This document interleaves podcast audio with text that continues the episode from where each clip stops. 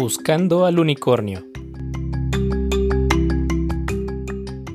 Bienvenidos al quinto y último episodio de Buscando al Unicornio, un espacio fotográfico para niñas y niños. Mi nombre es Elio Teutli Cortés y el tema de este episodio es luz, clima y el calabozo rojo. Y para comprender mejor qué es la luz, el clima y el calabozo rojo, tenemos un invitado muy especial. Él es todólogo y caballero de la mesa redonda. Con ustedes, Sir Hipólito, el honorable caballero como ya es de costumbre. Muchas gracias por la invitación. Estoy muy contento de volver a estar aquí en este programa. Y bueno, Hipólito, ¿qué nos puedes decir acerca del clima? Pues está soleado, con muy poca probabilidad de lluvia, los pajaritos cantan, el cielo está azul y las nubes se ven geniales. No me refería a eso. Quería que nos explicaras a mí, a las niñas y a los niños que están escuchando este podcast, qué tiene que ver la fotografía con la luz y el clima. Ah, claro. Pues fíjate que para poder explicarlo mejor, tengo que contarte que terminando el episodio anterior me puse a fabricar mi propia cámara estenopeica y que me pongo a sacar muchas fotos, pero vi que tenían algunos errores, así que me puse a empezar a practicar y me di a la tarea de ver qué tenía que ver el clima con la luz y la fotografía. ¡Guau! Eso es fantástico. Ya no solamente vas a ser un experto en mitología, ni en temas de Leonardo da Vinci,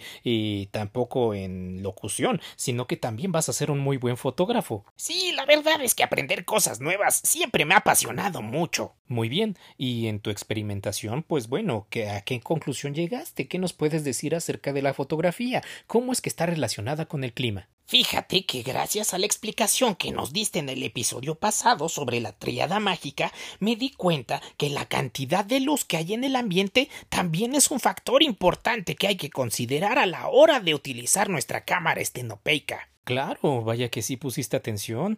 Te felicito, Hipólito. Bueno, ¿y a qué conclusión llegaste? En primer lugar me di cuenta que el estenopo no podría permanecer tanto tiempo abierto, entonces le puse una pequeña cinta de color negro para que no pasara la luz y así yo pudiera controlar como la llave cuánta luz pasaba por el estenopo. Muy bien, qué ingenioso. Fue ahí donde me di cuenta que si la luz era muy fuerte y se reflejaba mucho, por ejemplo, si yo estuviera en la playa o en la nieve, el tiempo que tendría que dejar abierto mi estenopo para que entre suficiente luz era un periodo muy corto, por ejemplo, digamos que de, de un segundo. Y después, si el clima cambiaba y la luz del día era de un día despejado con muy pocas nubes, pues llegué a la conclusión de que serían como dos segundos. Entre menos luz, más tiempo. Muy buena conclusión.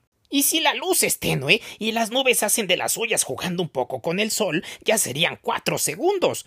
Cuando hay poca luz, las nubes cubren todo el cielo y casi no se ve el sol, en ese caso serían ocho segundos, y cuando las nubes son tremendamente oscuras y cubren todo el cielo y el sol casi ni se ve, quiere decir que serían 16 segundos, porque la luz va variando mucho, y entonces tengo que ir aumentando el tiempo que voy a dejar abierto el estenopo para poder capturar una muy buena fotografía. Guau, tú sí que eres un hipogrifo muy especial.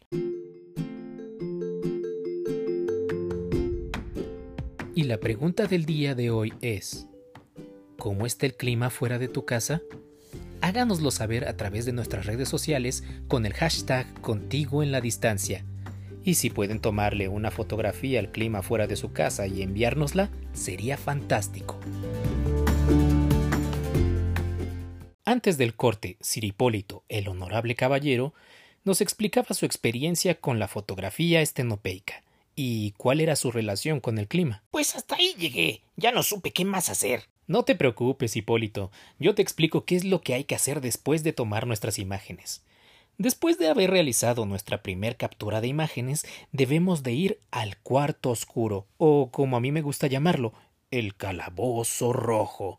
Dentro del calabozo existen pociones mágicas que nos ayudarán a ver lo que capturamos con nuestra caja oscura. Ese nombre me da miedo. Siento que debo de ser muy cauteloso. Efectivamente, debemos de tener mucho cuidado con las pociones, ya que cualquier error podría hacer que nuestra imagen se desaparezca, o en el peor de los casos, mancharnos la ropa y quedar con un aroma horriblemente apestoso. Y quizás con algunas orejas de cerdo, trompa de cerdo y colita de cerdo. ¡Ay, no! ¡Me crispan los cerdos! La primer poción que podemos encontrar en el calabozo rojo es una que he denominado con el nombre de poción reveladora. En esta poción, nuestro papel iridiscente de Androstian, digo, papel fotográfico, tendrá un efecto mágico. El papel, que es blanco, se convertirá en un papel con la imagen capturada, siempre y cuando se reciten muy bien las palabras mágicas. ¡Abracadabra! Y la siguiente poción es la poción de paro el papel mágico de Androstian debe de sumergirse en esta sustancia para que la poción reveladora deje de actuar y no dañe la imagen capturada. ¿Cuántas pociones? Aún nos faltan dos. La siguiente es la poción fijadora. En esta poción nos permite que la imagen pueda verse fuera del calabozo rojo y así pueda perdurar para la eternidad. Y por último, la poción más fuerte de todas, el agua. El agua tiene la cualidad mágica de eliminar la magia de todas las pociones anteriores. Por lo tanto, ya no se va a ver degradada nuestra imagen una vez que salgamos del cuarto oscuro, bueno, del calabozo rojo. ¡Oh, sí! ¡Qué emoción! Ahora, una vez que tenga todas mis fotos que he tomado, podré enviárselas por correo a mis amigos los unicornios. Esto va a ser fantástico. Vas a ver que les van a encantar. Así es, de eso se trata la fotografía, de compartir nuestras bellas experiencias con la gente que nosotros queremos mucho, por ejemplo nuestros amigos. ¡Qué fantástico! He aprendido tanto en estos podcasts. Me parece muy bien, un hipogrifo que aprendió de fotografía. Y bueno, hemos llegado al final de esta serie de podcast. Les agradecemos mucho a las niñas y niños que han estado pendientes de cada uno de nuestros episodios. Y bueno, también quiero agradecer mucho a Hipólito, el hipogrifo, que ya vimos que es un todólogo, un experto en muchos temas.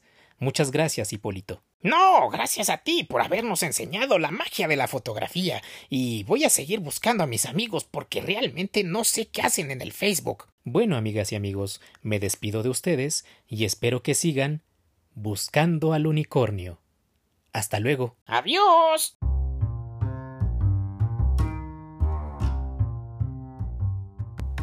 Buscando al unicornio un espacio fotográfico para niñas y niños producido para el programa Contigo en la Distancia Cultura desde Casa del Fondo Nacional para la Cultura y las Artes y la Secretaría de Cultura.